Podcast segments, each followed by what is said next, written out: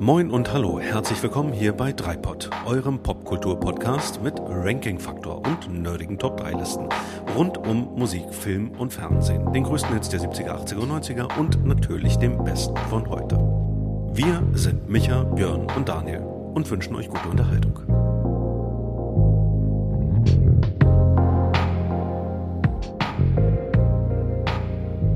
Die Wette gilt, sagte man in den 80er Jahren noch. Genau. Richtig, richtig.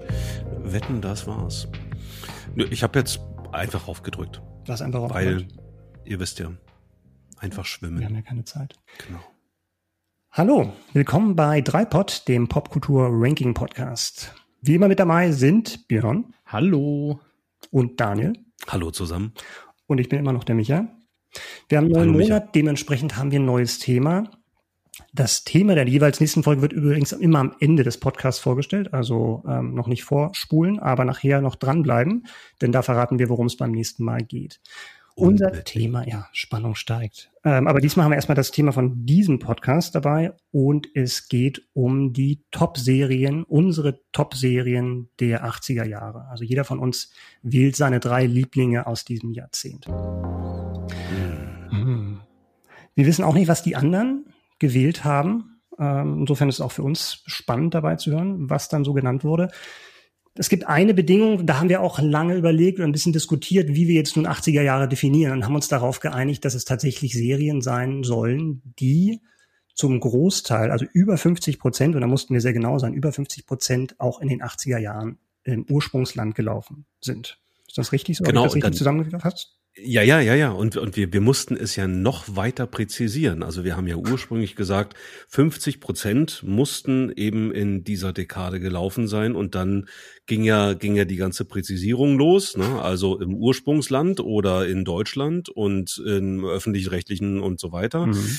Das, äh, ja, das haben wir dann immer weiter eingeschränkt. Und es wurde nicht leichter dadurch, ne? Durch die Einschränkungen. Nein, also es, wir haben alle es, es wurde festgestellt, es war viel schwierig. schwerer. Ganz, ganz im Gegenteil. Ja. ja, viel schwerer. Ja.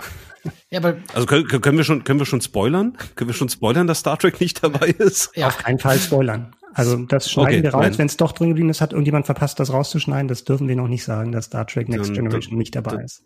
Man kann, man kann einen. Wink mit einem Okay. Zaunpfahl machen. Ja. Ja. Ähm, für denjenigen, der das danach ein bisschen recherchieren will. Es ist tatsächlich so, dass viele Serien, die in den 80er Jahren gestartet sind, dann aber schwerpunktmäßig in den 90er Jahren ausgestrahlt wurden. Mhm. Also mehr als 50 Prozent lief dann in den 90er Jahren noch weiter und damit sind sie hier nicht qualifiziert und dazu gehört eben auch Star Trek. Ja. So kann man das sehen, auf alle Fälle. Also mit anderen Worten, wenn wir irgendwann mal die besten 90er Jahre Serien machen sollten, dann können wir aus dem Vollen schöpfen. Aber das schaffe ich nicht. Ich glaube, da, da, da explodiert mein Gehirn, wenn wir diese das ist Folge zu viel machen. dann. Ja. Das wird zu gut. Ja, 80er Jahre passt ja ganz gut. Wir sind ja alle irgendwie Kinder der 80er Jahre, wir drei. Und ähm, das ist ja auch eine Zeit, die irgendwie nicht so verrückt war wie unsere heutige Zeit. Ähm, die heute manchmal ist. Also wenn man mal von Tschernobyl, Waldsterben, Smog, äh, Drohnen, Atomkrieg mal abgesehen hat, dann waren eigentlich die 80er Jahre ein ziemlich friedliches Jahrzehnt. Und ich glaube Total an entspannt. Du hast den Kalten Krieg vergessen, glaube ich. kein Krieg? Den Kalten Krieg. Den Kalten Krieg, ja, ja, das meinte ich mit dem Drohnen, Atomkrieg, das war ja auch mal ein bisschen auf der Kippe. Ach so, ah, ja, ja, ja. Und ähm, aber Man im Fernsehen, so. Im Fernsehen war es ein bisschen ruhiger. Ähm, wie war es denn bei euch eigentlich mit Fernsehen? Wie viel und was durftet ihr denn schauen in den 80er Jahren? Ihr wart ja alle noch ein Stückchen jünger. Ja, Ein gutes Stückchen. Ne? Also, ähm, Also noch jünger als ich, meine ich. Ähm, oh, wie war das bei mir? Ähm, ja, also ich, ich äh, durfte, durfte Fernsehen, aber es war tatsächlich in, in dieser Zeit ähm, ein Thema, wie viel Gewalt und äh, ne, also wie, wie, wie gruselig, wie gewalttätig war dann letzten Endes eine, eine Serie oder ein Film. Da kann ich mich jetzt auch ad hoc so an Situationen erinnern, wo ich mal ganz vorsichtig um die um die Ecke der Tür zum Wohnzimmer reingeschmult habe und natürlich dann auch eine Ansage bekommen habe, Mhm. äh, wenn ich entdeckt worden bin. Insofern, ja, also äh, es, es gab sicherlich Dinge, die, die durfte man sehen, die konnte man sehen, aber das hatte ganz klare Grenzen bei mir. Mhm. Björn, Björn, wie war das, wie war es bei dir? Ähnlich. Äh, Also ich, bei mir war es so, dass ich würde sagen, in den 80er Jahren habe ich ganz jung am Anfang der 80er Jahre, da waren es wahrscheinlich eher so Happen wie ähm, sowas wie die Sesamstraße oder so, mhm. wo es dann natürlich auch darum ging, das zu dosieren zeitlich. Und dann ähm, pädagogisch wertvoll vor allen Dingen. Unbedingt, ja, genau. Mhm. Oder die Sendung mit der Maus oder sowas. Mhm. Ähm, als Kind äh, und später sind wir ja ähm, ins Ausland gezogen, ihr wisst das, und mhm. ähm, haben in einem Land gelebt. Und ja, man kann sich das heute eigentlich in der heutigen Welt überhaupt nicht mehr vorstellen. Wir haben in, in Äthiopien ja gelebt für fünf Jahre, in dem es kein Fernsehen gab. Und da es mhm. auch kein Internet oder mhm. irgendwas anderes oder so gab, hieß das eigentlich im Grunde genommen fünf Jahre gar kein Fernsehen. Äh, und mhm. der, das, da bestand der Konsum daraus, dass äh, Familienmitglieder, die in Deutschland gelebt haben, uns äh, einmal im Jahr oder sowas ein paar VHS-Kassetten geschickt haben. Und da waren dann zum Beispiel Filme oder Serien drauf. Fußballspiele in voller Länge vielleicht auch. Also, dass du nicht auf die völlig schiefe Bahn abgerutscht bist, Björn, das ist ja wirklich faszinierend. Findest ich habe das dann alles nachgeholt in den 90ern. durch, durch, damals kannte man den Begriff nicht, aber heute würde man sagen Binge-Watching. Ja. Okay. Über Jahre hinweg, ne? Gebinged. Klassisches Streitthema ist ja auch gerade bei Geschwistern. Wer darf dann auch bestimmen, was geschaut werden darf, ne? Gerade wenn die ja. Geschwister im ähnlichen Alter sind. Ja. Ja. Das muss ja auch nicht immer unbedingt auf einer Linie sein. Absolut, ja. Das, äh, da gab es auch Fights, würde ich sagen. Hm. Aber ich kenne auch Leute aus dem Freundeskreis, wo es hieß, von wegen zum Beispiel ein Colt für alle Fälle durfte deshalb nicht geschaut werden. nicht etwa aus, ähm, aus inhaltlichen Gründen, sondern einfach, weil eine Waffe im Titel vorkam. Also ich dachte wegen Heather Thomas im Intro. Nee, das war altersmäßig, glaube ich, ungefährlich bei der Zielgruppe. Aber ja. ähm, Colt war dann verpönt. Wow, krass, ja. Ah. ja. So schnell kann es gehen. Wenn du einen ja. falschen Vornamen haben, der hält.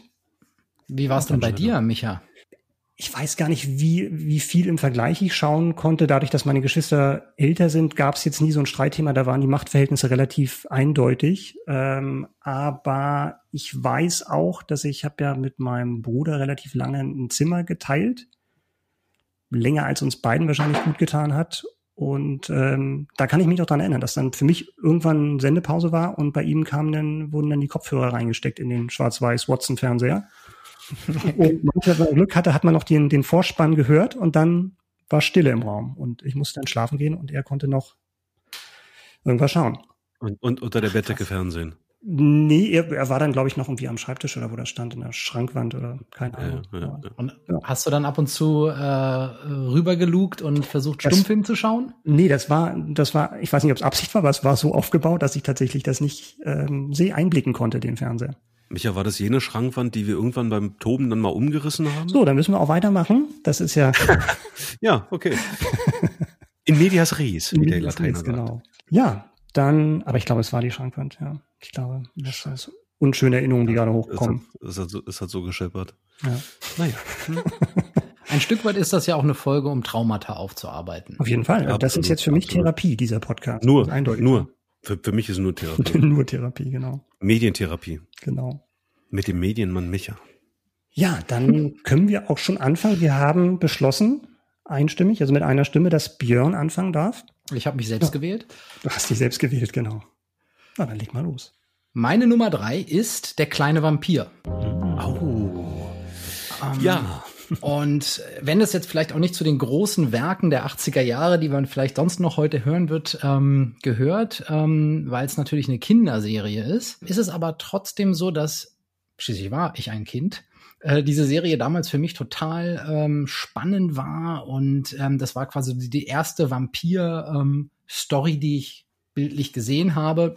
Später kamen natürlich noch ganz andere Filme und, und, und Serien von ganz anderem Kaliber, aber als Kind hat mich das voll eingesogen in diese Welt und schon die Titelmelodie war irgendwie cool und die Vampire wurden irgendwie auch alle so als ein bisschen Punks dargestellt und ähm, alleine Gerd Fröbe, ähm, oh ja, der die Rolle, Rolle des Geiermeier, was für ein hm. geiler Name auch, ja, ja. Äh, spielt. Und äh, ja, es war einfach, man konnte gut assoziieren als kleiner Junge äh, in so einer Familie lebend und ähm, was das natürlich für ein fantastisches Erlebnis wäre, würde man tatsächlich so einen Vampirfreund haben und äh, diese Spannung erleben und äh, fliegen können. Fandest ja. du die gruselig, die Geschichte? Also ich fand die, die teilweise sehr gruselig. Mhm. Also wenn die, wenn die da in der Gruft waren oder wenn es halt an so Szenen ranging, wo, äh, äh, wo der Anton, so heißt der Hauptdarsteller mhm. da, ähm, äh, wenn der, wenn der in Gefahr geriet, weil nicht alle, äh, also er hat ja einen Vampirjungen kennengelernt, der genauso alt ist wie er und mit dem mhm. er sich dann anfreundet und der ihn dann auch ein bisschen in seine Vampirfamilie einführt, aber nicht alle sind dann in dieser Vampirfamilie Familie sind dafür, dass es da eben irgendwie zum Beispiel so einen Menschenjungen gibt, äh, mhm. äh, der davon weiß, weil sie da eben Angst vor haben. Und da gibt's dann schon einige Charaktere, die waren ganz schön beängstigend und mhm. vor allem auch der Gerd Fröber als Geiermeier. Auf jeden Fall. Gerade auch die Stimme, ne? die reicht ja bei ihm auch oh, manchmal schon aus. Ja, ja. Wahnsinn, ja, ja. Das stimmt, das stimmt. Wo, worüber ich, ich mich dann im Nachhinein, Entschuldigung, worüber, ich, worüber ja. ich mich im Nachhinein dann gewundert habe, damals noch nicht, aber wie tatsächlich Gerd Fröbe in dieser Serie gelandet ist, der wirklich Hollywood gedreht hat und James Bond Bösewicht ja. war und sowas. Ja, erzähl mal. Nee, ich, ich weiß es nicht.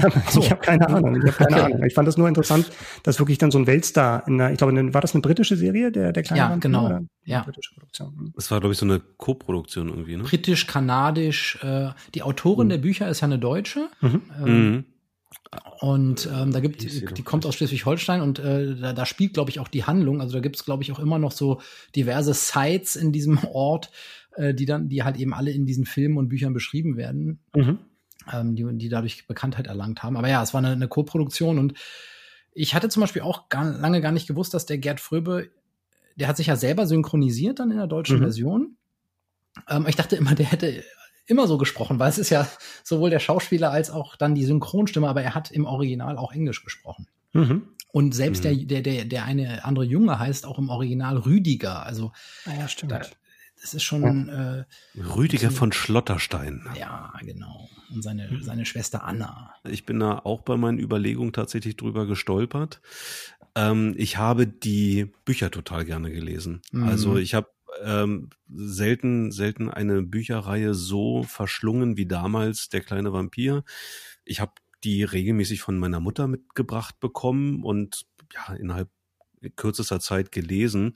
Also die, die habe ich schon ganz gut weggeatmet, die Bücher und äh, tatsächlich auch die die Fernsehserie sehr gerne gesehen. Hm. Ja, also ich muss auch einen kleinen Credit an meine äh, werte Gattin aussprechen, äh, die mich darauf gestoßen hat. Ach so, also in, in Vorbereitung auf, auf die heutige Folge genau, dich genau. drauf gestoßen. Ja, ja, nee, nee, okay. nee, nee. Also, damals kannte ich sie noch nicht, als wir das gesehen haben. Äh, wäre das, wäre das auch bei ihr die, äh, in, in die Top 3 gekommen? Ich Habt ihr darüber schon, gesprochen? Ich glaube schon, ja. Okay. Das hätte ich gar nicht auf dem Zettel gehabt, muss ich zugeben. Aber das ist mir ohnehin bei meinen Auswahl, bei meinen Top 3 so aufgefallen, ne, dass man dann doch oftmals ein zu enges Bild hat, wenn es darum geht, 80er Jahre Serien zu benennen. Also, dass man wirklich, dass es sich lohnt, da ein bisschen noch mal ein bisschen länger drüber nachzudenken. Ja, es ist viel Zeit vergangen und äh, ne, dann kommen noch unsere Regeln dazu mit den mhm. äh, mit dem Mehrheit und das das war tatsächlich fand ich fand ich auch so. Das war gar nicht so einfach, da, da überhaupt erstmal zu gucken, was gibt's überhaupt und was ja. fällt dann doch wieder auch alles raus. Das stimmt. Ja.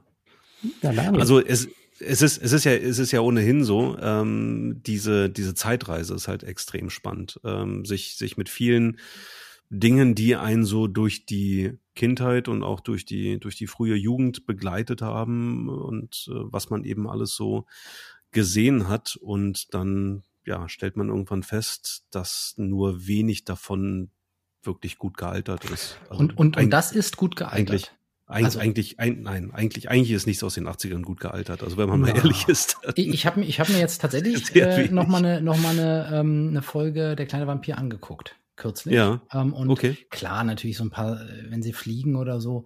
Das, War's gruselig? Ein bisschen Angst hatte ich schon. Hast schon wieder ja, tagsüber geguckt, ne? Gibst du. Hast du schon wieder ja, genau. genau. um sicher zu gehen. Ja, ja. Und ich, ich finde ich find tatsächlich, dass es irgendwie gut gealtert ist. Ich, hm. ich habe es gern gesehen. Es war kurzweilig, war cool. Wie lang war so eine Folge? Oh gut, also gar nicht lang. Ich oh, schlag mich tot. Äh, 25 Minuten. Halbe, halbe Stunde ja. oder was? Nicht mal, glaube ich. Ich glaube auch, diese ganzen okay. Kinderserien waren in der Regel eigentlich so halb Stunde. Ja, ja okay. Ja, ich habe das, hab das überhaupt 25 nicht mehr. Minuten tatsächlich pro, pro Folge. Okay, okay, gar nicht mehr präsent. Ja, Daniel. Sehr gut. Dann, Dann mache ich mal weiter. Machen. Dann mache ich mal weiter. Mhm. Ich, ähm, ihr dürft, ihr dürft Geräusche raten. Ja. Der Night, Indust in Night Industries 2000, war es der? genau der war's. Der, genau der war's. Ja, tatsächlich ist es, ist es Knight Rider, ähm, eine Serie, die für mich wie kaum eine andere Serie die Ästhetik der 80er Jahre ja. symbolisiert. Also Hammer, wenn, Hammer. wenn, man da, wenn, wenn man davon Ästhetik, ja, wenn, wenn man wenn man wenn man von Ästhetik sprechen kann. Ja, also ich, ich glaube, viele viele Zuhörer äh, ähm, werden diese Serie kennen. Insofern muss man da, muss man da, glaube ich, auch gar nicht so wahnsinnig viele Worte drüber ähm, verlieren. Ähm, nach einer Idee von Glenn A. Larson ähm, geschrieben und ich glaube teilweise auch eben produziert. Und Micha, du hast vorhin diesen Titel schon fallen lassen. Larson hat auch Ein Colt für alle Fälle gemacht mhm. oder auch Serien wie Buck Rogers oder Kampfstern Galactica. Mhm. Und da haben wir schon mal eine lustige Parallele, weil dieses Geräusch, was ich eben gemacht habe, das war ja dieser rote Scanner vorne von, von Kit, ne, von eben von diesem Trans M. Und diese, diesen Effekt, also diese Requisite, die hat man auch schon in Kampfstern Galactica gesehen, bei den, wie, hießen die, Zy Zyklonen? Ja, Zy ja, ja, ich ja, ne, glaube. Zyklonen. Zylon. Ja. Zylonen, Zylonen, Zyklon, stimmt, ja. Zyklon war, war äh, Wind, ja, ja, genau. Ja, und ähm, das lustig, hatte ich letztens gelesen, das war wohl eben eine, eine Requisite, die man äh, ja wiederverwendet hat. Ansonsten, ich habe natürlich auch so ein bisschen im Vorfeld nochmal noch mal gelesen und musste mir so ein paar Sachen drauf schaffen, drauf schaffen, weil ich muss auch gestehen, ich glaube, ich kann mich an kaum eine Folge wirklich erinnern. Boah, also, ich kann ich mich wirklich, an einige erinnern. Dass, dass ich jetzt, nee, also ich nicht. Also, dass, dass ich jetzt wirklich irgendwie den, den Plot wiedergeben könnte. Aber wie er gegen Goliath aber, kämpft, diesen riesigen Truck zum Beispiel. Aber ich muss euch, ich muss euch was vorlesen. Ich muss, ich muss euch was vorlesen, was ich, was ich gefunden habe. Der Polizist Michael Arthur Long wird auf einer Undercover-Mission beinahe tödlich verletzt. Die für ihn bestimmte Kugel prallt jedoch an einer in seiner Stirn eingesetzten Metallplatte, einem Überbleibsel aus dem Vietnamkrieg, ab und zerfetzt sein Gesicht. Blutend bleibt er in der Wüste Nevadas liegen, bis ihn der Milliardär Wilton Knight findet auf sein Anwesen bringt und dort behandeln lässt. Er erhält durch die Arbeit eines plastischen Chirurgen ein neues Gesicht. Also wenn David Hasselhoff nicht genau so aussieht, als hätte er irgendwo ähm, diese die, die, diese äh, Erlebnisse hinter sich, dann dann weiß ich ja auch nicht.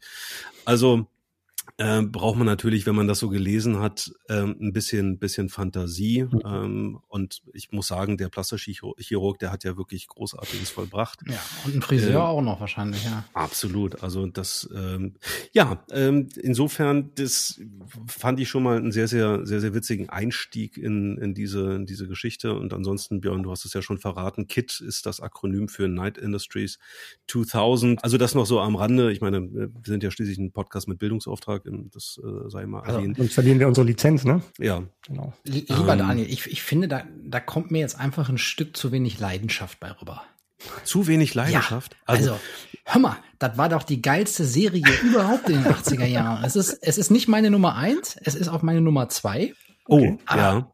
Aber da ist doch alles, wie du schon sagst, total 80s. Diese Frisur, Absolut. dieser Typ, diese Lederjacke, Bonnie, die Devin, Musik. die Musik. Alles. Ja. Das Intro, ja. er kommt. Das Knight Rider. Ein Auto, ein Computer, ein Mann. Weltklasse ist das. Und das, darf ich, darf ich noch mal was vorlesen? Weltklasse. Ich muss, ich muss noch mal was vorlesen. Im, im Englischen, ja, also das, das mal zum Vergleich. Im Englischen wird gesagt Knight Rider, a shadowy flight into the dangerous world of a man who does not exist. Michael Knight, a young loner on a crusade to champion the cause of the innocent, the helpless, the powerless in a world of criminals who operate above the law. Fucking ey. Und die Deutschen, was machen die Deutschen daraus? Er kommt. Knight Rider. Ein Auto, ein Computer, ein Mann. Knight Rider. liegt die Würze. Ein, ein, Mann und sein Auto kämpfen gegen das Unrecht. Also, ja, das ist, ähm, ja, manch, also soll keiner behaupten, dass wir Deutschen keinen Humor hatten, hätten. Also er ist vielleicht anders, aber ähm, er kommt in solchen Dingen, finde ich, ganz gut äh, zum Ich finde, hier gibt es ein Metathema, was ich ohnehin ansprechen wollte. Oh ja.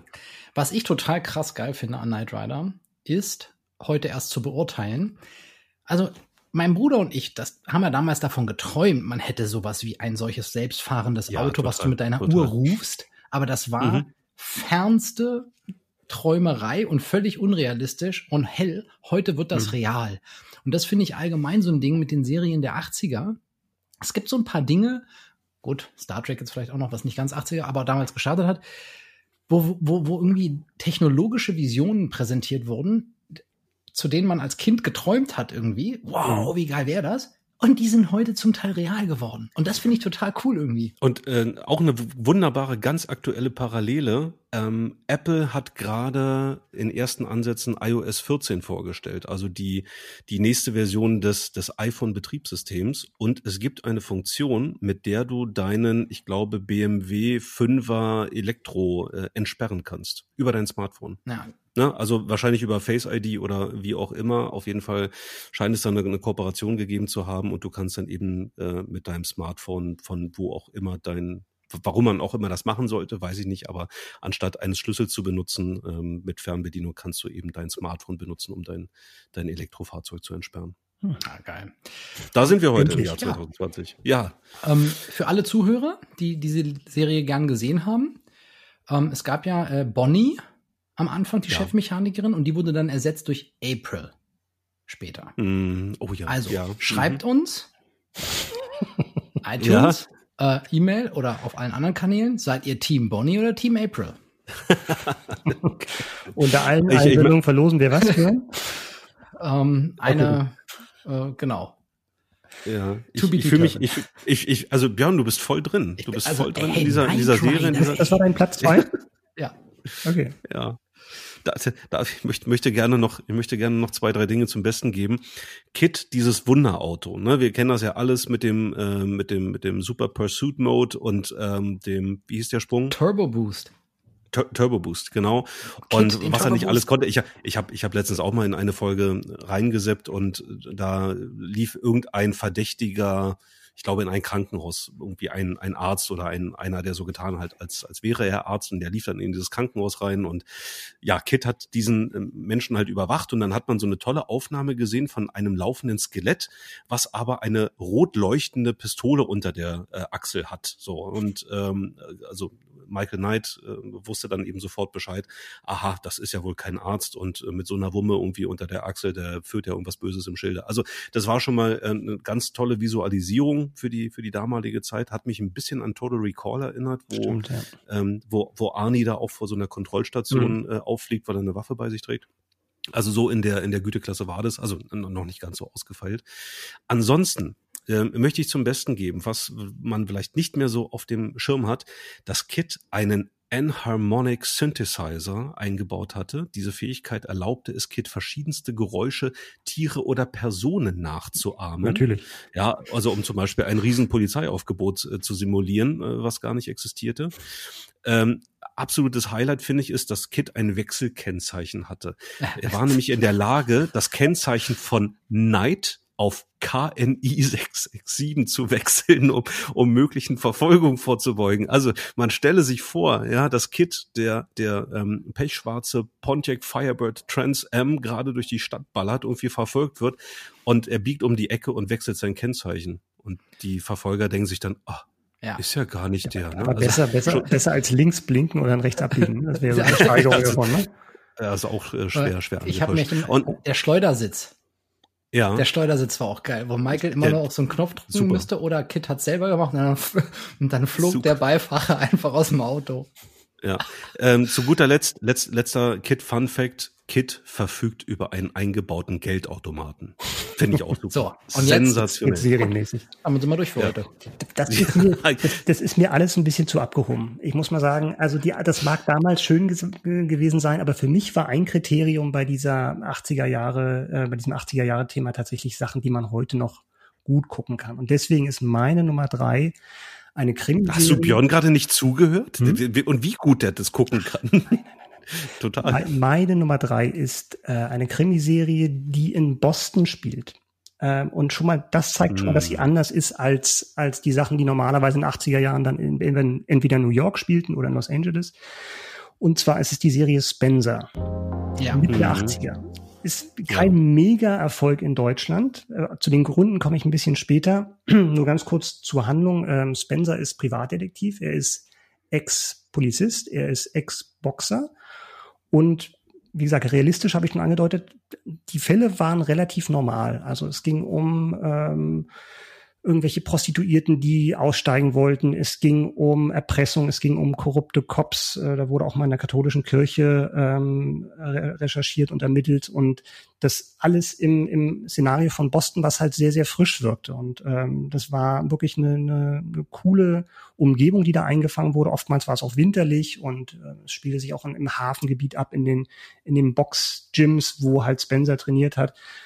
Und ähm, das war alles super eingefangen und lebte auch so ein bisschen von den Figuren, weil Spencer halt auch nicht so der type, mhm. typische harte Ermittler war, sondern halt auch ähm, Gedichte gelesen hat, gekocht hat. Also hat eine sensible Seite, was damals auch gar nicht so häufig war bei diesen typischen, mhm. diesen typischen Helden. Ähm, wer die Serie vielleicht so ein bisschen oberflächlich nur kennt, kennt sicherlich eine der Nebenfiguren, und zwar Hawk. Das mhm. war ähm, ja. gespielt von Avery Brooks, den man auch Deep Space Nine dann später kennenlernen sollte. Mhm. Immer cool, immer stylisch gekleidet, BMW und teure Klamotten. So ein bisschen cheftartig, ne? Absolut. Sehr chefmäßig. Ja. Und es gab auch einen Spin-off oder so, ne? Genau, es gab einen Spin-off für ihn, was natürlich dann immer schief geht, wenn irgendwelche Figuren, die in, in, in einer Dosis super sind, dann die Hauptrolle spielen sollen. Das geht ja dann meistens schief. Gibt auch viele Beispiele. Und was das Coole war, am Anfang der Serie wurde Hawk tatsächlich als Gegenspieler eingeführt. Also war der der Gegner von, mhm. von Spencer und die kämpften für unterschiedliche, ähm, für unterschiedliche Auftraggeber und wurden dann im Laufe der Serie Freunde, haben aber immer wieder dann auch Folgen gehabt, wo sie gegeneinander gekämpft haben, weil sie dann, weil halt Hawk dann für, für einen anderen, für einen anderen Typen gerade irgendwie mhm. die schmutzige Arbeit erledigt hat und war halt moralisch ein bisschen flexibler als Spencer. Also insofern sehr cooles, cooles Paar. Ich bin mir nicht ganz sicher. Das wäre wahrscheinlich damals so eine Serie gewesen, die so ein Ticken zu brutal war ja. oder auch ein Ticken zu zu ernst. Und deswegen hat man den kleinen Daniel wahrscheinlich eher Knight Rider gucken lassen und nicht Spencer. Das also möglicher. Das nur, das nur zu meiner Entschuldigung, weil du uns eben gerade so gedisst hast, aber. Äh, nee, ja. das lief ja auch Abendprogramm. Übrigens, deswegen konnte ich auch bei Knight Rider gar nicht so viel beitragen, weil das bei RTL lief, was wir damals nicht haben. Spencer wiederum bei Sat 1, ah, wenn auch am Abend, aber es wurde in den 90ern relativ viel wiederholt. Genau. Aber ja, ja. Aber, und das jetzt kommt das Erstaunliche, seit 2004 nicht mehr. Also es gibt es seit 2004 nicht mehr im Fernsehen. Es gibt es nicht zu streamen. Es gibt es nicht auf DVD. Ja. Nur auf Englisch. Ähm, und auf okay. Englisch schauen ist für mich nicht drin, weil die Serie ähm, für mich davon lebt, dass Spencer synchronisiert wird von Frank Laubrecht. Und Spencer ist eine der Serien, ja. wo der Erzähler aus dem Off auch spricht. Also der, der Held aus dem Off die Handlung oftmals erzählt. Mhm. Und das hat auch nochmal dazu beigetragen, dass man dazu beigetragen, dass man sich der Figur so nah gefühlt hat. Und also Frank Glaubrich sowieso einer der besten Synchronsprecher meiner Meinung nach aller Zeiten. Man kennt ihn als Stimme Super. von Kevin Costner und Pierce Brosnan. Ja. Und ähm, auch, da muss ich, glaube ich, genau, Al Pacino hat er auch ein paar Mal gemacht und da, da das, darauf will ich jetzt nicht verzichten, wenn ich mir die Serie nochmal anschauen würde. Insofern mag das auch ein bisschen Verklärung meinerseits sein, aber ähm, die gibt's halt nicht zu sehen. Schade. Auch nicht bei YouTube? Auch nicht bei YouTube, da hatte ich auch schon hm. geschaut. Aber du baust so eine großartige Brücke gerade wieder zurück zu Knight Rider. Also was ja, was der Burns, was ja Burns, was Burns Platz zwei ist. Nein, ich wollte dich, ich wollte dich jetzt nicht unterbrechen. Du hast ja noch ein bisschen in äh, Spencer Erinnerung. Hatte, hatte Hawk nicht so einen, so einen riesen Ballermann irgendwie immer dabei? Hawk der hat irgendwie so eine, ja. der hat einen riesen Ballermann, ne? Der ist so eine, oder ich weiß nicht genau. Also Spencer war immer sehr, das war ein schöner so, Kontrast zu, zu Hawk. Ja. Hat auch cool gesprochen und wie gesagt, cool war es wirklich. Also die fingen als Feinde an, haben sich dann angefreundet ja. und dann gab es einen Fall, wo sie trotzdem dann mal aneinander geraten sind. Ich habe irgendwie immer den, ich habe so, so im Kopf so ein, äh, also er hat ja schwarz, schwarze Glatze und, mhm. und Sonnenbrille ja. und äh, dann irgendwie auch, glaube ich, so, ein, so einen Mantel angehabt ja. oder ja, gerne mal so einen Mantel angehabt und dann, dann, dann hat er, glaube ich, wirklich so eine, so eine, so eine riesen 45er immer, immer ja. ausgepackt und ähm, Stimmt. ja. Das ist eigentlich so eine Samuel Jackson-Rolle. so. Ja, also deswegen auch die Parallele zur Chef, die mir gerade so, ja, so in den Kopf genau. kam. Ja, okay. Also zurück zu Knight Rider. ähm, also ich, ich, wollte, ich wollte noch ganz kurz zum, zum Besten geben, Björn, und dann darfst du auch gerne noch ein bisschen ähm, äh, in Erinnerung schwelgen aber und nicht, dann, aber nicht so. Äh, deinen Platz zwei zelebrieren, weil Micha, du hast gerade von Synchronsprechern gesprochen mhm. und auch da, das gilt ja, das gilt ja auch für Knight Rider. So, also äh, das ist, das wäre tatsächlich auch eine Serie, die die müsste ich dann auch im Original gucken, weil ähm, da der Bezug einfach viel viel größer ist. Also ähm, David Hasselhoff wurde damals synchronisiert von Andreas von der Meden, der äh, das super Warum willst du das im Original schauen? Nee, eben nicht im Original. Ach, nicht im Original. Hab ich, hab ich, ja, hab, hab ich nicht vielleicht, vielleicht, vielleicht habe ich gerade Quatsch erzählt. Und okay. ob ich das rausgeschnitten kriege, das weiß ich auch nicht. äh, also nein, ich, ich, kann sie natürlich nur in der deutschen Synchronfassung ja. schauen, weil ähm, man, man schwelgt in den Erinnerungen und man, man liebt ich. natürlich auch die Synchronsprecher von damals. Andreas von der Meden, äh, auch ein ganz, ganz toller Synchronsprecher mhm. gewesen, muss man leider sagen, vor wenigen Jahren gestorben. Ähm, und ähm, die ähm, Älteren ähm, unter euch äh, Zuhörern kennen ihn möglicherweise auch als äh, die Stimme von Skinny Norris aus den drei Fragezeichen, hat ja parallel auch den, den, Spoiler. Äh, den, den Chauffeur Morten, Spoiler, hat den Chauffeur Morten gleichzeitig gesprochen. Also war immer derselbe, war alles Andreas von der Meden. Und hat ähm, auch Kermit gesprochen? Da bin ich jetzt ich glaub, überfragt. Das recherchieren wir mal bis zum nächsten Mal. Das, ja, das Wenn wir jetzt jemand hätten, der vom Computer, Computer sitzt. Ja, das kriege ich gedanklich jetzt auch nicht übereinander gelegt. Ähm, und natürlich muss man erwähnen, Kit wurde gesprochen vom von mir hochverehrten Gottfried Kramer, der leider auch nicht mehr lebt. Der hat sich ähm, traurigerweise Anfang der 90er, glaube ich, das Leben genommen, hat den, den Tod seiner Frau nicht überwunden und ähm, hat sich dann auch verabschiedet. Gottfried Kramer, und auch da eine tolle Brücke zu dem, was du eben gesagt hast, ähm, hat nämlich auch mal Al Pacino gesprochen. Kurioserweise hat Gottfried Kramer äh, Marlon Brando in Der Pate gesprochen, im ersten Teil. Und dann später Al Pacino im dritten Teil. Mhm. Bin ich mir ganz sicher. Ansonsten war er natürlich auch Captain Haddock aus den Tim und Struppi Hörspielen, ähm, was viele von euch natürlich wissen. Ja, und, ja, ja willst du weitermachen? Danke. Sorry, sorry, I wasn't listening. Um, ich ähm, habe ja meine Nummer zwei schon bekannt gegeben. Oder wie bei der, bei der Oscar-Jury, wie das Orchester anfängt zu spielen. Genau, dann wieder wach. genau, genau. Ich leg mal, ich leg mal irgendwie Musik drüber. Dann, nee, ja. wir haben ja meine zwei Nummer zwei schon quasi mit Daniels Nummer drei verhackstückt und mhm. glaube ich auch lange noch drüber gesprochen. Ähm, ich äh, pack dann lieber noch mal 15 Minuten extra an meine Nummer eins ran. ähm, nee, ich würde einfach dafür jetzt kurz einfach nur etwas anderes nennen, aber nicht näher drauf eingehen als von meiner Longlist. Ähm, und das ist MacGyver. War nicht mhm. auf meiner Nummer zwei. Das nehme ich jetzt mhm. einfach nur so als Platzhalter, als eine Serie, die ich auch geil fand, die überhaupt nicht deinem Motto entspricht, mich ja gut gealtert. Mhm. Äh, sondern etwas, was man schon lange nicht mehr gesehen. ich ich habe das äh, getan und ähm, das ist eben wie mit so vielen Dingen, das raubt Illusionen. Mhm. Ähm, aber damals war es natürlich Weltklasse, weil als, als, als Junge so MacGyver, was der alles konnte und ja, also das würde ich einfach dann so als kurzes Intermezzo jetzt in den Raum werfen und ähm, ich glaube, wir haben Knight Rider auch. Machen wir mal einen extra Podcast. Das, das lassen wir, das lassen ja, wir. Wir, wir machen irgendwann mal die, die äh, irgendwas mit David Hasselhoff. David Hasselhoff. Ja. Ich kann als allerletzten äh, Fun Fact zu, zu Knight Rider nach hinterher schieben. Dann bin ich aber auch durch mit, bin ich durch mit dem Thema. Jetzt kommt ähm, die Leidenschaft hinten raus. Ja. Brauchst du es dafür? Na, ich, ich, wir müssen, wir müssen doch noch auf die Musik eingehen. Es geht doch nicht, es, wir können doch nicht diese Serie besprechen, ohne dass man auf die Musik eingeht. Glenn A. Larson wollte ursprünglich Gerüchten zufolge Autobahn von Kraftwerk lizenzieren. Hat aber nicht geklappt. Und deswegen haben sie dann was eigenes gemacht. Also diese ähm, ikonische Melodie aus dem Intro, die man eben so kennt. Aber angeblich äh, sollte er, äh, sollte das Autobahn von Kraftwerk sein. Naja. Dann mach doch mal mit deiner Nummer zwei weiter, oder ist das auch noch Knight Rider? Das wäre nicht nee, schlecht, ne? aber, aber, aber so ähnlich, aber so ähnlich. Es ist Robin Hood. Oder auch wow. Robin of Sherwood. Ja. Coole Serie, ja.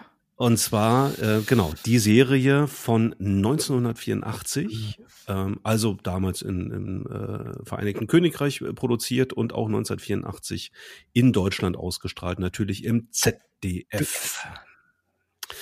Ja, ich glaube, zu Robin Hood an sich muss man nicht viel erklären. Auch in dieser Serie geht es um den Gesetzlosen, der im mittelalterlichen England die Armen, die Witwen und Waisen beschützt und gegen die Normannen kämpft. Und ähm, als Unterschied ist vielleicht herauszustellen, ähm, wir kennen sehr wahrscheinlich alle ein paar Robin Hood-Verfilmungen. Ähm, gab ja nun über alle Dekaden mit verschiedensten Schauspielern, mal ernst, mal lustiger diverse, diverse Verfilmungen. Diese Serie, die ist um einiges mystischer als das, was man sonst so aus Robin Hood Verfilmungen kennt. Also hat viel auch mit, mit schwarzer Magie zu tun und heidnischen Göttern und, und solchen Geschichten. Also ganz am Anfang, glaube ich, geht's bereits los mit irgendeinem Schaman, der so ein Hirschgeweih aufhat und den man dann irgendwie immer so im, im Nebel sieht, der, der Robin Hood irgendwo die, ja, seinen, seinen Werdegang prophezeit und ja, das, damit steigt die Serie, wenn ich mich, wenn ich mich recht entsinne, ähm, steigt sie ein. Ansonsten, was ich damals schon sehr, sehr schade fand und was ich bis heute immer, immer schwierig finde, wenn der Hauptdarsteller wechselt. Hm. Ja. Das ist damals leider passiert. Ähm, Michael Pratt war der Robin Hood der ersten und zweiten Staffel, ist dann leider ausgestiegen, weil er wohl eine Rolle am Broadway hatte. Und der Anführer dieses, ähm, dieser, dieser Gesetzlosen in der dritten Staffel, ähm, der Robert von Huntington, wurde damals gespielt von Jason Connery, der Sohn oder einer der Söhne von Sean Connery. Hm. Wusste ich auch nicht vorher. Nee. Habe ich gelesen. War übrigens äh, mit Mia Sarah verheiratet, ähm, wo wir doch letztens auch über Legende gesprochen hatten mit Mia Sarah oder auch der Freundin von Ferris Bueller. Ja, da schließen sich so ein paar Bueller. Kreise, nicht wahr, Björn? Bueller, da ist er wieder. Ja, ansonsten, ähm, warum Robin Hood? Ähm, ich war damals sieben, als die Serie ins, ins äh, Vorabendprogramm ja, äh, im, im öffentlich-rechtlichen ja. kam. Ja, es ist perfekt. Also ein Siebenjähriger, der, der ist natürlich völlig fasziniert, oder sagen wir mal, ein Siebenjähriger der, der 80er ist natürlich völlig fasziniert von so einer von ja, Flitz, Flitzebogenschießen. Äh, genau. Flitz, Flitzebogenschießen und Schwertkämpfen Daniel, bist, schön. Bist du rausgegangen und hast dir dann einen Flitzebogen gebaut selber? Ja, ja, klar, ja, ne? klar. Logisch, logisch. Ähm, Flitzebogen, Schwert, Hellebar gerade alles, was, was, was so ging. Und ähm, nein, es war tatsächlich eine großartige Geschichte. Es war ein Held. Ich fand auch Michael Pratt hat, hat das, hat das gut verkörpert für die, für die damalige Zeit. Ähm, und ja, eben ein Held, der mit Bogen und Schwert umgehen kann. Dann natürlich eben auch dieses mystische, leicht gruselige. Das, das war schon cool. Und ich weiß auch, dass ich damals schon das Intro echt cool fand. Ähm, dieses, dieses, ähm, ja, Robin the Hooded Man von der, von der irischen Band Clanet äh, performt. Ähm, klassische Tre Instrumente treffen auf 80er Jahre Synthesizer. Also irgendwie total cool und das, das macht für mich meinen Platz zwei aus. Mhm. Ja, coole, Auch schon coole, coole gesehen. Kurz, kurzer Hinweis, wer jetzt Lust bekommen hat, die Serie zu sehen, die, ich habe mir letztens drüber gestolpert, die kommt im Juli ähm, mit einer Blu-ray-Box raus. Ui, okay. Oh, cool. Ja, das wird ja hier gleich mal auf die Amazon Wishlist gesetzt, ne? Ja. In der Kategorie ich muss ich unbedingt haben. Und, und diese Wunschliste gebe ich euch natürlich frei. Zwinker, zwinker. Micha, weiter genau. geht's. Meine Wahl. Ich hatte vorhin schon angedeutet, ich war am Anfang so ein bisschen sehr US-lastig bei meinen Überlegungen, weil das so die Serien waren, die mich geprägt haben in den, in den äh, 80ern und habe dann mir ist halt doch eine eingefallen, eine britische Serie, die ich aber erst später gesehen habe in den 90ern, weil sie da auch das erste Mal im deutschen Fernsehen überhaupt erst lief. Die Serie heißt Blackadder. Ah. Blackadder ist eine britische okay. Comedy-Serie. Heute würde man wahrscheinlich sagen eine Anthologieserie. Was heißt das? Das heißt, es sind abgeschlossene Staffeln, die alle irgendwie miteinander zusammenhängen, aber dann doch eben, ja, also sind verbunden, aber die einzelnen See äh, Staffeln erzählen doch eigene Geschichten. Und zwar ist es so, dass da die Geschichte, die Familiengeschichte mhm. der Blackadders erzählt wird.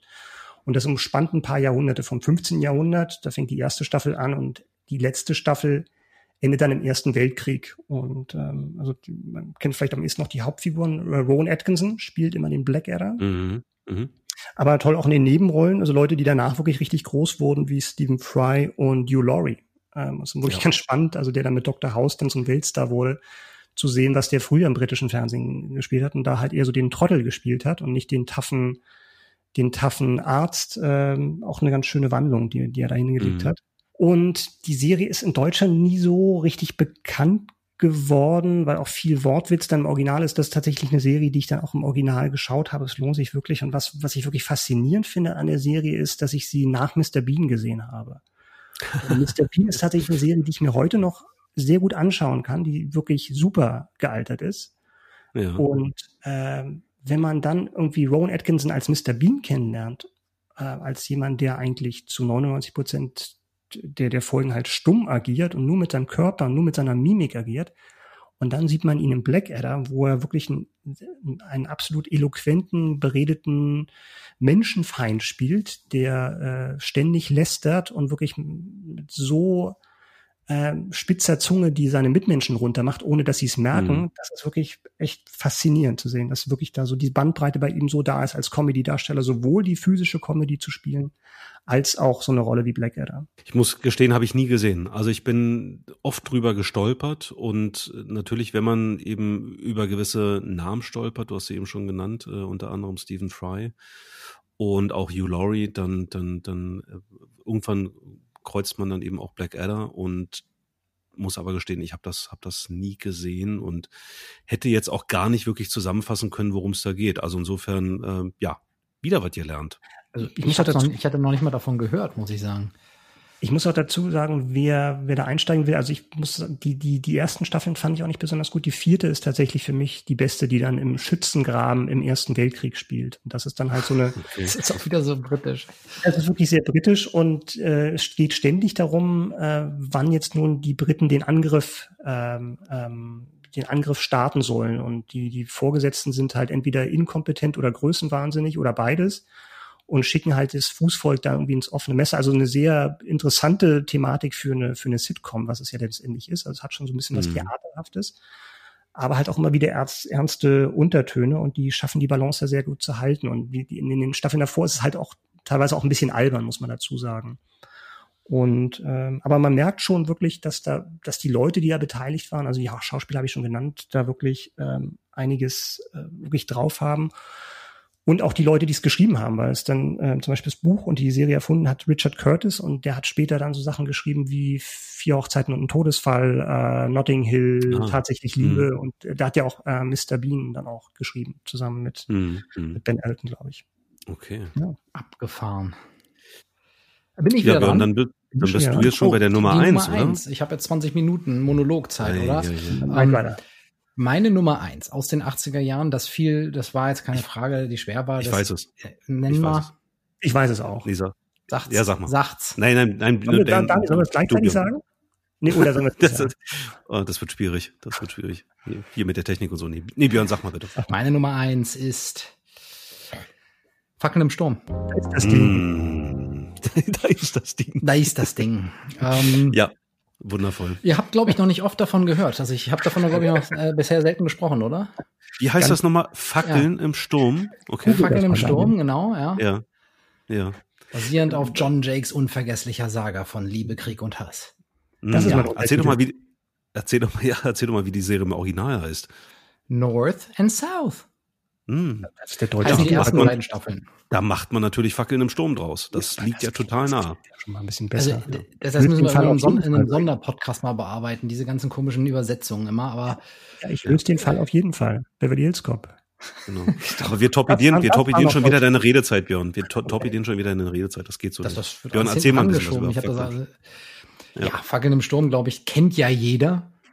Äh, wahrscheinlich nicht. Ähm, nicht? Äh, die Geschichte äh, spielt im Bürgerkrieg in den äh, Vereinigten Staaten und ist eigentlich eine Geschichte der, äh, von Freundschaft. Der Freundschaft von einem Südstaatler und einem Nordstaatler, die sich auf einer Militärakademie kennenlernen, vor diesem Krieg dann in den Krieg kommen und deren Freundschaft dann auf die Zerreißprobe gestellt wird in diesem Krieg, in diesem Bürgerkrieg, wo sich ja beide gegenüberstehen. Ähm, und äh, die ganzen Familien äh, der beiden spielen da mit rein. Ähm, der eine ist Plantagenbesitzer im Süden, der andere Industrieller im Norden. Und es gibt viele Verquickungen. Es hat auch viel mit Liebe zu tun. Es ist teilweise unglaublich kitschig. Hm. Also dass ich heute richtig lachen muss. Ähm, aber es ist, ist im Endeffekt eine, äh, eine Geschichte über Freundschaft. Ich habe mir gerade vor zwei Wochen ähm, die, die Bücher mal im Original noch bestellt, ähm, weil ich das gerne mal lesen wollte. Ähm, am Strand dann. Am Strand dann, genau, ja. Äh, und ich, es ist eben eine dieser Serien gewesen, deswegen Michas Eingangsfrage passt da eigentlich ganz gut zu, die ähm, wir in den 80er Jahren auf VHS-Kassetten mhm. äh, bekommen haben. Und ähm, vielleicht wäre das, wenn ich, äh, wenn, wenn, wenn der Markt viel größer gewesen wäre, nie dazu gekommen, aber so hat sich das für mich eingeprägt und ähm, das ist eben eine Zeit. Nach Äthiopien geschickt. Nach Äthiopien geschickt und ähm, wie das dann eben so ist, nicht? Äh, Wahnsinn. Mein, mein, mein Bruder und ich, wir wollten das, äh, wollten das dann auch wieder bingen und dann mussten die Eltern das eben einteilen. Ähm, Habt ihr bestimmt mit euren Eltern dann zusammengeschaut, oder? Weil das ist ja jetzt keine klassische Kinderserie.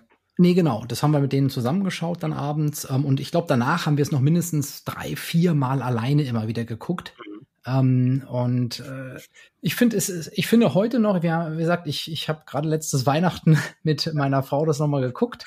Äh, wie und, jedes Jahr. Äh, es, ja. es, es ist hervorragend gealtert, auch wenn es sehr kitschig ist. Normale Menschen gucken Anna oder Silas, ja, und äh, naja. Richtig. Und es ist genau. mit Patrick Swayze.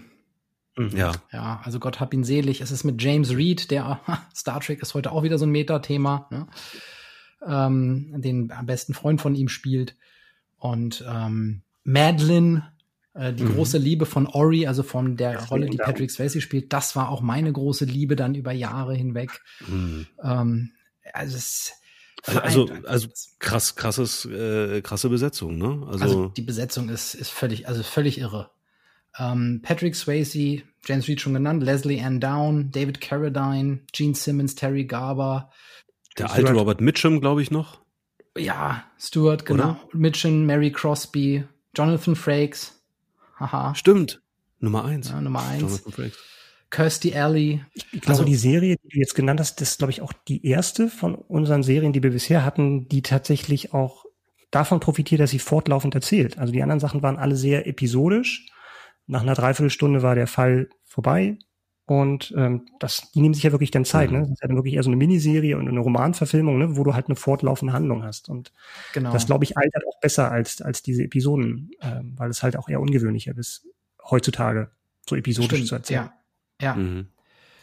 Ja, es sind alles 90 Minuten Episoden, also mhm. schon immer gut Spielfilmlänge. Ich weiß es gar nicht genau, sechs, sechs waren es, glaube ich, oder so pro Staffel am Anfang. Und dann wurde später, die ersten beiden Staffeln wurden in den 80er Jahren produziert und die dritte dann in den 90ern nachgeschoben, aber die ähm, fand ich auch nie so richtig gut. Mhm. Ähm, deswegen zählt die für mich im engeren Sinne auch gar nicht mehr dazu. Mhm. Ich muss, ich muss mich jetzt mal outen, dahingehend, dass ich, also erstmal, ich habe geahnt, ich habe mir darüber Gedanken gemacht, was ihr natürlich nominiert und ich habe geahnt, lieber Björn, dass das ganz weit oben steht bei dir. Und ich habe Fackeln im Sturm nie gesehen. Bis letzte Woche. Da habe ich mir die erste, da habe ich mir die erste Folge angeguckt. Geil. Ja. Ich, wo warst du, Björn, als das passiert? oh, oh, man konnte jetzt, wo, wo, wo sie mit der Kutsche wirklich, kommt, ne? Man, man, konnte jetzt hören, wie du deine Augen aufreißt. Oh, ja, weil die, die Szene Björn. mit der Kutsche und wie er sie rettet. Oh. Ja, ja, ja. Also in dem Moment musste ich auch ganz zärtlich an dich denken. Ähm, tatsächlich nie gesehen früher, nie gesehen. Und ich, ich habe das immer so mitbekommen. Ich weiß, meine, meine Schwester hat das damals gesehen und ich habe das ihr irgendwann alle, auch mal. Alle gesehen ab einem bestimmten Alter. Ja, außer ich offensichtlich. Und Daniel, wenn, wenn, wenn du jetzt, wie, wie fandst du denn die, die, die Folge? Ähm, ich fand die gut. Also ich, okay, cool. ich, ich, ja, also ich, ich wurde, ich wurde, äh, ich wurde gut unterhalten und ähm, tatsächlich, ich, ich finde ja, ich finde ja den historischen Hintergrund äh, spannend ja. und ja, sagen wir mal so, ähm, Stichwort Rassenproblematik, mhm. das ist ja plötzlich wieder ein ganz, ganz aktuelles ja, Thema. Also nicht plötzlich, aber es, es, es, es bricht da momentan ganz, ganz vieles äh, hervor und ähm, ja, vor dem Hintergrund fand ich das auch irgendwo eine, eine ganz interessante Parallele. Also, was also das, das, das waren übrigens auch in, als wir waren ja Kinder, als wir das gesehen haben. Das waren ja, unfassbare in ne? Szenen, ja wie die da eben die, die, ähm, die Schwarzen ausgepeitscht haben und sowas. Und ja. es, das war für, ich weiß noch, dass ich das unfassbar unbegreiflich fand. Und die Gewalt wird ja auch entsprechend auch äh, gezeigt in der Serie. Das, mhm. Also das, das Thema steht ja, steht absolut im Mittelpunkt. Falls du jetzt die erste Folge vielleicht ein bisschen zu kitschig oder ähnliches gefunden hättest, dann hätte ich dir ja trotzdem gesagt, weiter zu gucken, weil es wird deutlich besser noch. Äh, weil eben genau ja, diese war, Themen, die du gerade genannt hast, noch viel mehr in den Vordergrund rücken. Ich war ja ein bisschen vorgewarnt. Aus, aus verschiedenen Quellen war ich ein bisschen vorgewarnt, dass es natürlich eben auch um äh, eine, eine Liebesgeschichte geht und dass das eben auch alles so ein bisschen äh, hier und da kitschig inszeniert äh, war. Und, und insofern konnte ich da auch gut drüber hinwegschauen. Also ich fand, äh, was, was, was mich wirklich fasziniert hat, äh, dass das gleich in der ersten Folge schon mal eben dieser Konflikt thematisiert wurde. Also mhm. Björn, du hast es gerade eindrucksvoll beschrieben mit der Brutalität, das war das eine. Das andere ist aber tatsächlich wirklich moralisch zu hinterfragen. Mhm. Ja, also der industrielle Nordstaatler trifft halt eben auf den, den äh, Plantagenbesitzer äh, aus den, aus den Südstaaten und äh, treffen sich ja in West Point, ne, dieser Militärakademie. Genau.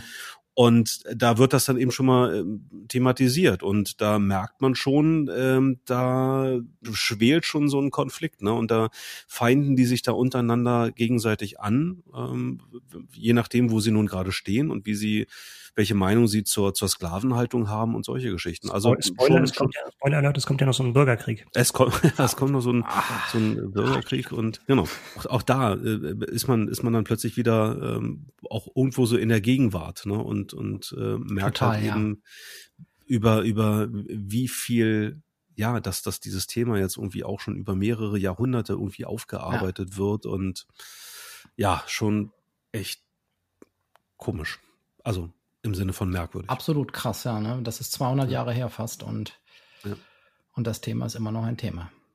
Ja. Und äh, wenn, er musste ich übrigens tatsächlich auch gerade aktuell dran denken, als es darum ging, dass die da diese Südstaatenflagge, die gar nicht die Südstaatenflagge ist, äh, aber das haben wir mhm. außen vorgelassen, aber das, was man äh, damit ver, ne, verbindet, dieses Kreuz auf dem roten äh, Hintergrund, ähm, äh, dass sie die jetzt überall abhängen lassen.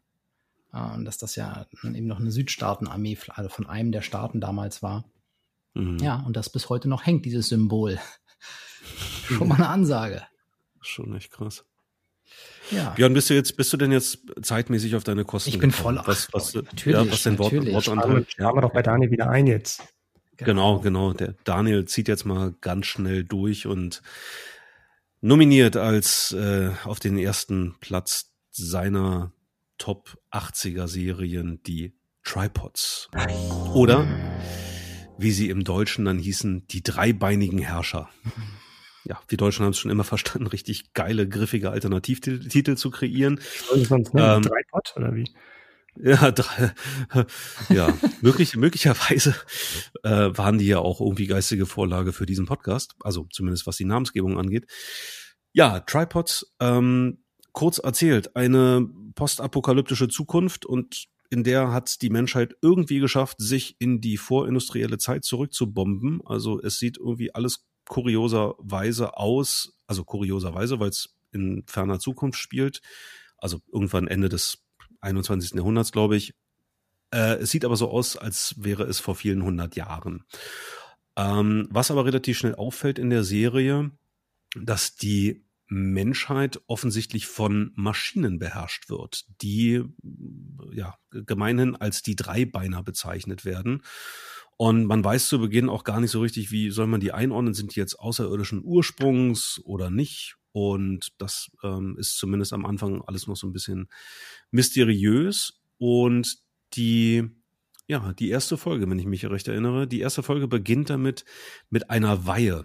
Also ein Teenager, ähm, also oder, oder Menschen im Teenageralter, denen wird eine goldene metallische Kappe verpasst. Die wird so in die, in die Kopfhaut implantiert. Und diese, diese Kappe scheint bestimmte Konsequenzen zu haben. Also was, was Emotionen und Verhaltensweisen angeht. Also die, ich habe da so ein bisschen in Erinnerung, die werden so bisschen, bisschen apathisch. Naja, apathisch ist vielleicht ein bisschen zu, zu stark ausgedrückt, aber gewisse, gewisse Emotionen treten halt nicht mehr so, so auf. Gewisse Verhaltensweisen werden, werden damit eliminiert. Also sowas wie revolutionäres Denken und auch äh, Gewaltbereitschaft, aber auch positive Dinge wie, wie Kreativität beispielsweise. Also man bekommt relativ schnell den Eindruck, ja, diese Weihe, die äh, ist möglicherweise dafür gedacht, Menschen untertänig und gefügig zu machen. Und deswegen ähm, äh, ja, handelt der ähm, handelt es auch von einem äh, von einem jungen Will Parker, der zusammen mit seinem Cousin sich dieser Weihe entziehen möchte und eines Tages im Morgengrauen sein Heimatdorf, äh, also zusammen mit seinem Cousin verlässt und ja, ähm, aufbricht, weil sie irgendwie gehört haben, also es spielt, spielt irgendwo in England und das ist eben ein kleines englisches Dorf. Und sie haben aufgeschnappt, irgendwie gerüchteweise gehört, es gibt im Süden, da wo die weißen Berge sind, gibt es Menschen, die in Freiheit und ungeweiht leben und dort wollen sie hin. Und ja, dann nimmt das Schicksal seinen Lauf. Sie, sie treten halt eben diese Reise an und ähm, fliehen halt über den Ärmelkanal nach Nordfrankreich und dann geht das immer weiter und sie, sie versuchen halt eben zu den weißen Bergen, was wahrscheinlich irgendwie die Alpen sein sollen, ähm, äh, versuchen sie da eben hinzukommen. Das Ganze basiert auf, ähm, auf, auf einer Buchvorlage.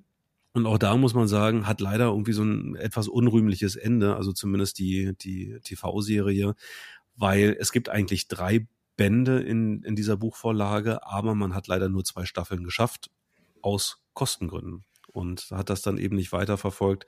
Das ist natürlich dann eben sehr, sehr unbefriedigend, wenn es dann irgendwie nicht weitergeht. H.G. Wells, das, ne? Das ist, ist doch H.G. Wells. Der doch, der hat doch ein, Ah, nee, die, nicht. Okay. Die kommen auch als Figuren oder als Bösewichte auch im Krieg der Welten vor, aber ich glaube, genau, ja. von jemand anders. Okay. Okay. Es gibt da, es gibt da sehr auffällige äh, Parallelen. Ähm, äh, tatsächlich sind die, ähm, sind die Bücher aber von einem anderen Autor, dessen Namen ich gerade äh, nicht parat habe. Ähm, aber gut, sowas lässt sich ja äh, dank Internet rausfinden. Ansonsten, also muss ich dazu sagen, ich fand diese, äh, diese Tripods, diese drei Beiner, ich fand die total faszinierend. Ich fand sie gleichzeitig auch total gruselig. Also wenn die da so durch die Landschaft gestapft sind, die waren oder sind in der Serie, sind die, sind die tierisch groß, die, die Dinger. Und da kam dann auch immer so ein, so ein ganz langer Greifarm raus aus, aus diesem, Korpus eben und, und hat dann eben die Menschen gegriffen, also die, die, die Teenager, die zur Weihe auserkoren waren, gegriffen und dann, ja, in das Innere hineingezogen. Das war schon irgendwie alles sehr, sehr gruselig und, ähm, ja, ähm, ich, ich fand diese, diese ganze Stimmung, dieses ganze Setting fand ich sehr, sehr spannend. Ähm, ich kann auch da spoilern, auch die Serie ist jetzt nicht besonders gut gealtert, aber wenn man über viele Dinge hinwegsehen kann und äh, einfach weiß, das war jetzt noch nicht irgendwie CGI damals, ähm, dann wird auf jeden Fall eine sehr, sehr gute und spannende Geschichte erzählt. Auch lange nicht mehr gesehen. Also würde ich tatsächlich gerne mal wieder reinschauen. Kann ich, kann ich nur empfehlen. Wie gesagt, man muss Erwartungshaltung runterschrauben, insbesondere was so die, die Optik angeht, aber äh, die, die Geschichte, finde ich, funktioniert ja heute noch. aktuell, ne? wenn man überlegt hat, wie in den letzten Jahren diese, diese Young Adult Fantasy Sachen geboomt sind mit Tribute von Panem und Bestimmung und was es alles gibt, äh, das würde sich ja eigentlich da gut einreihen für ein Reboot. Mhm. Ja, oder auch, wo, wo Kinder eben die Hauptrolle spielen. Man ja. denke an äh, Stranger Things ja. zum Beispiel. Und, und auch da funktioniert das ja total gut. Also zumindest mich als Erwachsener hat diese Serie total angesprochen mhm. und ähm, auch die, die, die, die habe ich so weggebinged. Mhm. Und ähm, ja, also hast, hast du vollkommen recht, wäre, wäre für ein Reboot total gut geeignet. Ja, das war meine Nummer eins. Ja, Micha.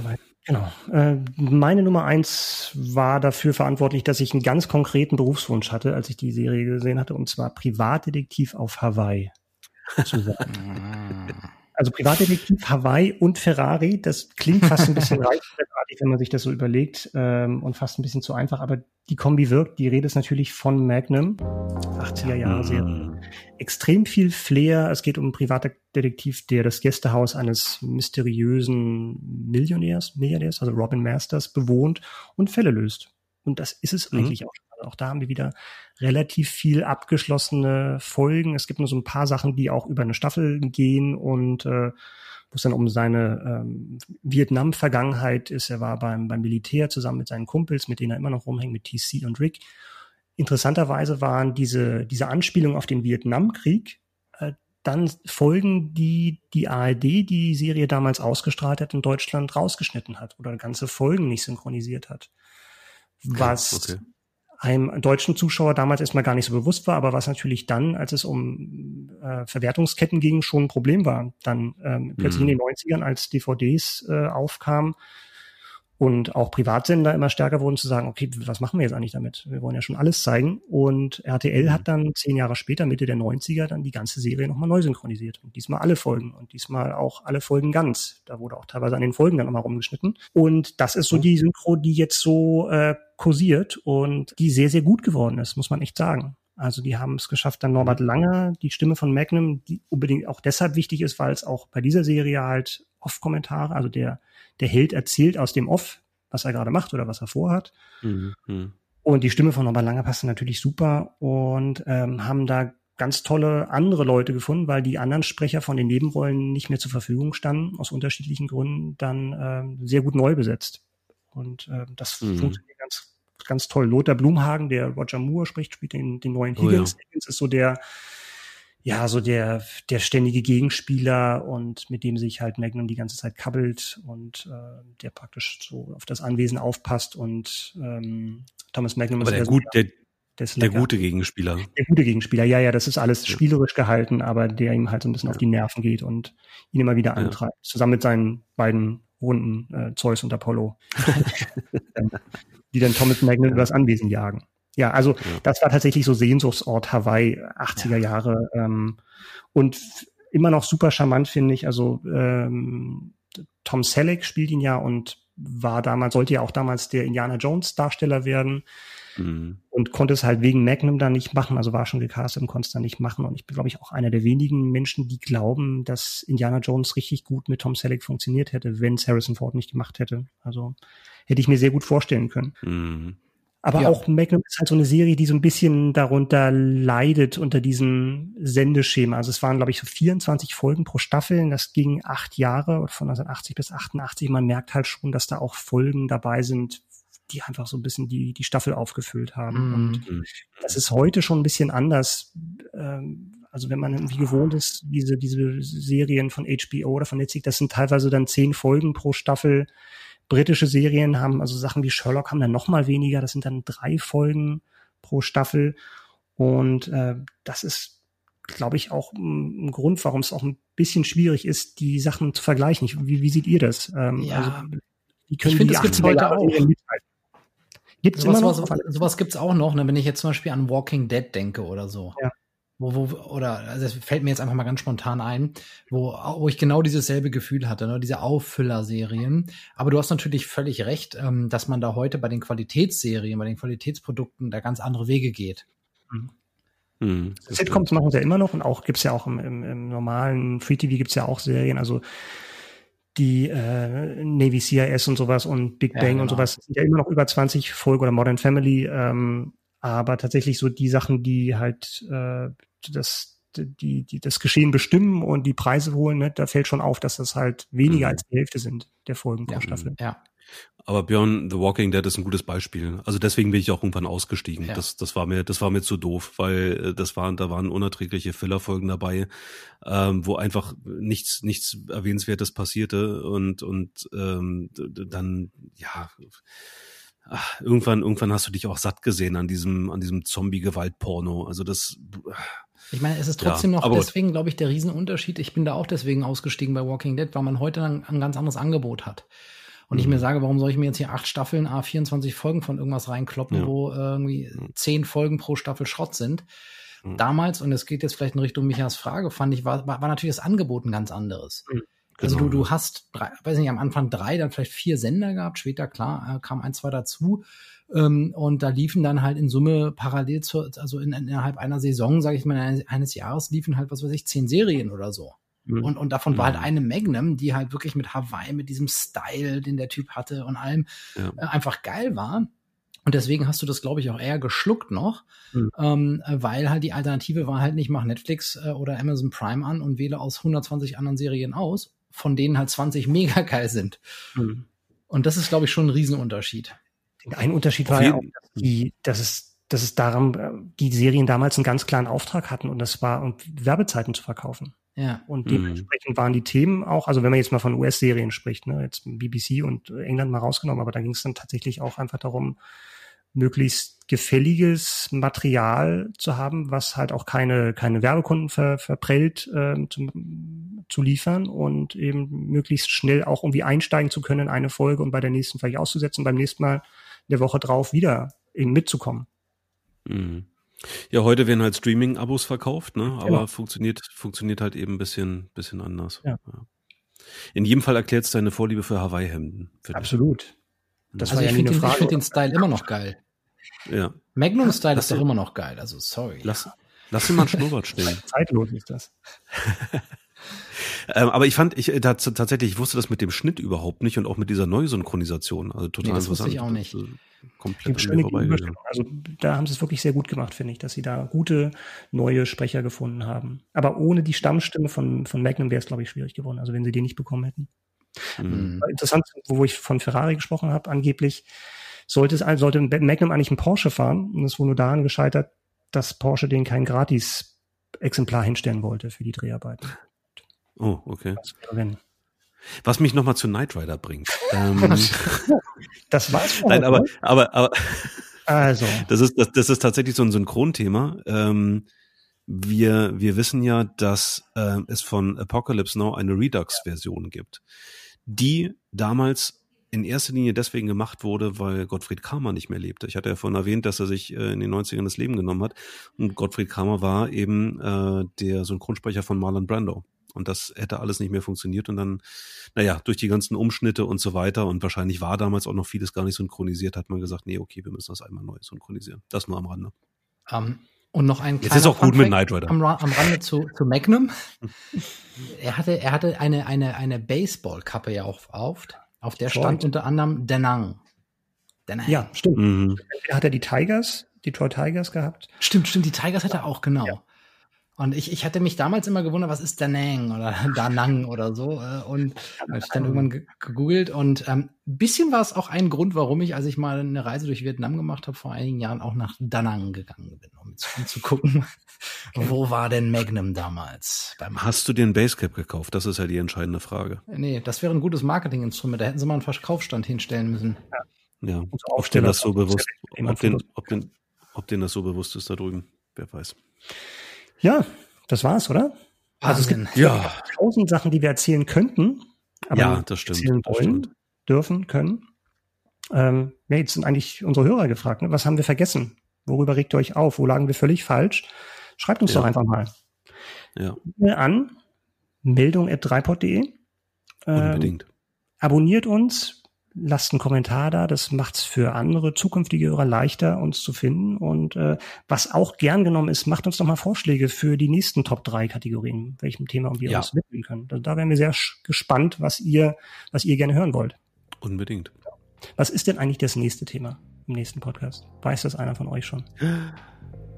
Ja, ich glaube, wenn mich nicht alles täuscht, haben wir uns darauf geeinigt, über unterschätzte Filme zu sprechen. Unterschätztes Thema. Unterschätztes Thema, unterschätzte Filme. Oder überschätztes Unterschätzt Thema? das, das, wird, das werden wir rausbekommen.